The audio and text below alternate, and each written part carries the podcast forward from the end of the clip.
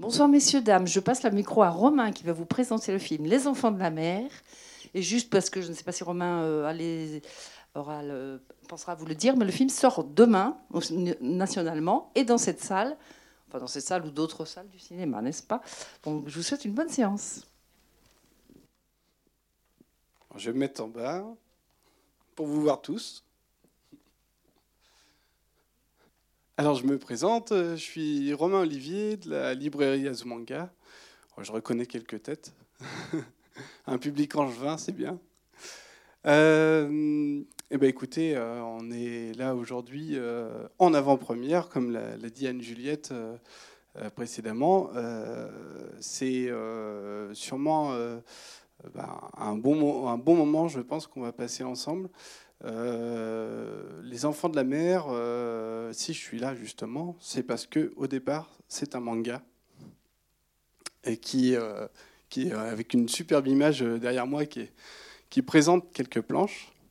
Alors pourquoi euh, on, vous a, on, a, décidé en fait de, vous présenter les planches? C'est tout simplement parce que c'est un manga qui est plus dispo en France, euh, malheureusement, hein, depuis, depuis à peu près un an.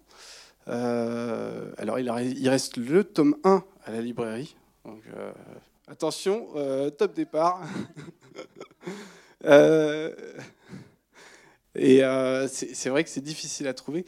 Si jamais euh, ça vous tente de le lire, euh, vous avez une super bibliothèque, bibliothèque municipale Toussaint, qui les a tous. Donc, alors normalement, en tant que libraire, je dis pas ça, hein, parce que bah, hein, je suis là pour aussi vendre mes bouquins. Mais vu qu'on ne peut plus l'avoir, eh ben, écoutez, si vous avez l'occasion de les lire à la bibliothèque, ce sera formidable. Euh, donc c'est un manga au départ donc, qui est en 5 tomes de Daisuke Igarashi. Euh, alors ce qui est assez marrant, c'est qu'en fait euh, il y a un autre film de Daisuke, enfin un autre film adapté des mangas de Daisuke Igarashi qui est en ce moment à l'affiche, que malheureusement les 400 coups ne passent pas, mais peut-être plus tard. Euh, qui s'appelle Petite Forêt, euh, qui est en deux tomes, qui, aussi n'est plus dispo. Décidément, euh, pas de bol avec cet auteur-là. c'est un auteur qu'on pourrait classer un peu indépendant, parce que c'est un public hein, en général assez restreint. c'est pas du manga, on va dire, populaire.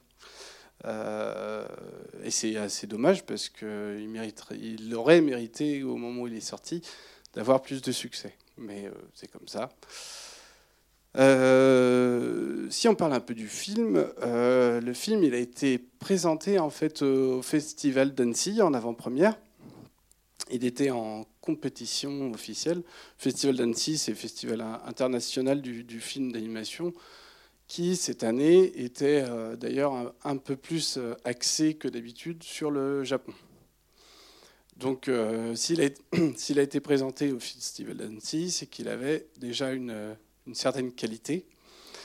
et entre autres, en fait, il a été fait par un studio d'animation japonais qui, en fait, est assez réputé pour avoir fait des, fait des œuvres, en fait, adapté des œuvres de, de manga euh, qui, ont, euh, qui ont été vraiment de très bonnes adaptations.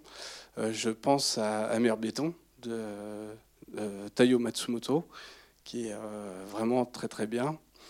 Euh, Moutafukaz, une BD franco-belge qui a été aussi éditée par, ce, studio-là.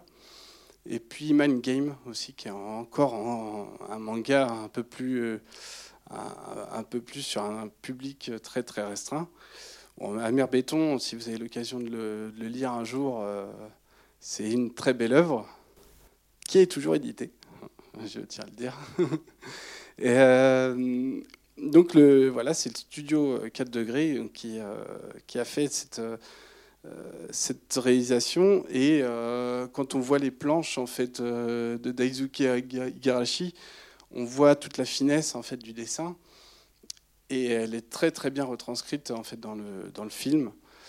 Euh, alors, euh, qu'est-ce qu'on peut dire aussi sur le film? Justement, je ne vais pas vous, vous, dévoiler quoi que ce soit, vous inquiétez pas.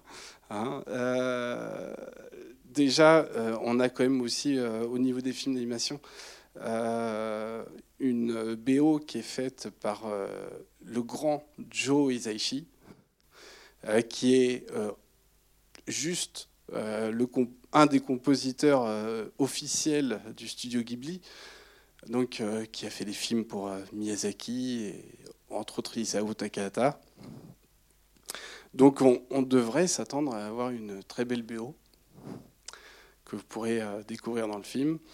Que vous dire d'autre sur le film que du coup il a été qu'il sort aujourd'hui, enfin demain officiellement, un mois après le Japon.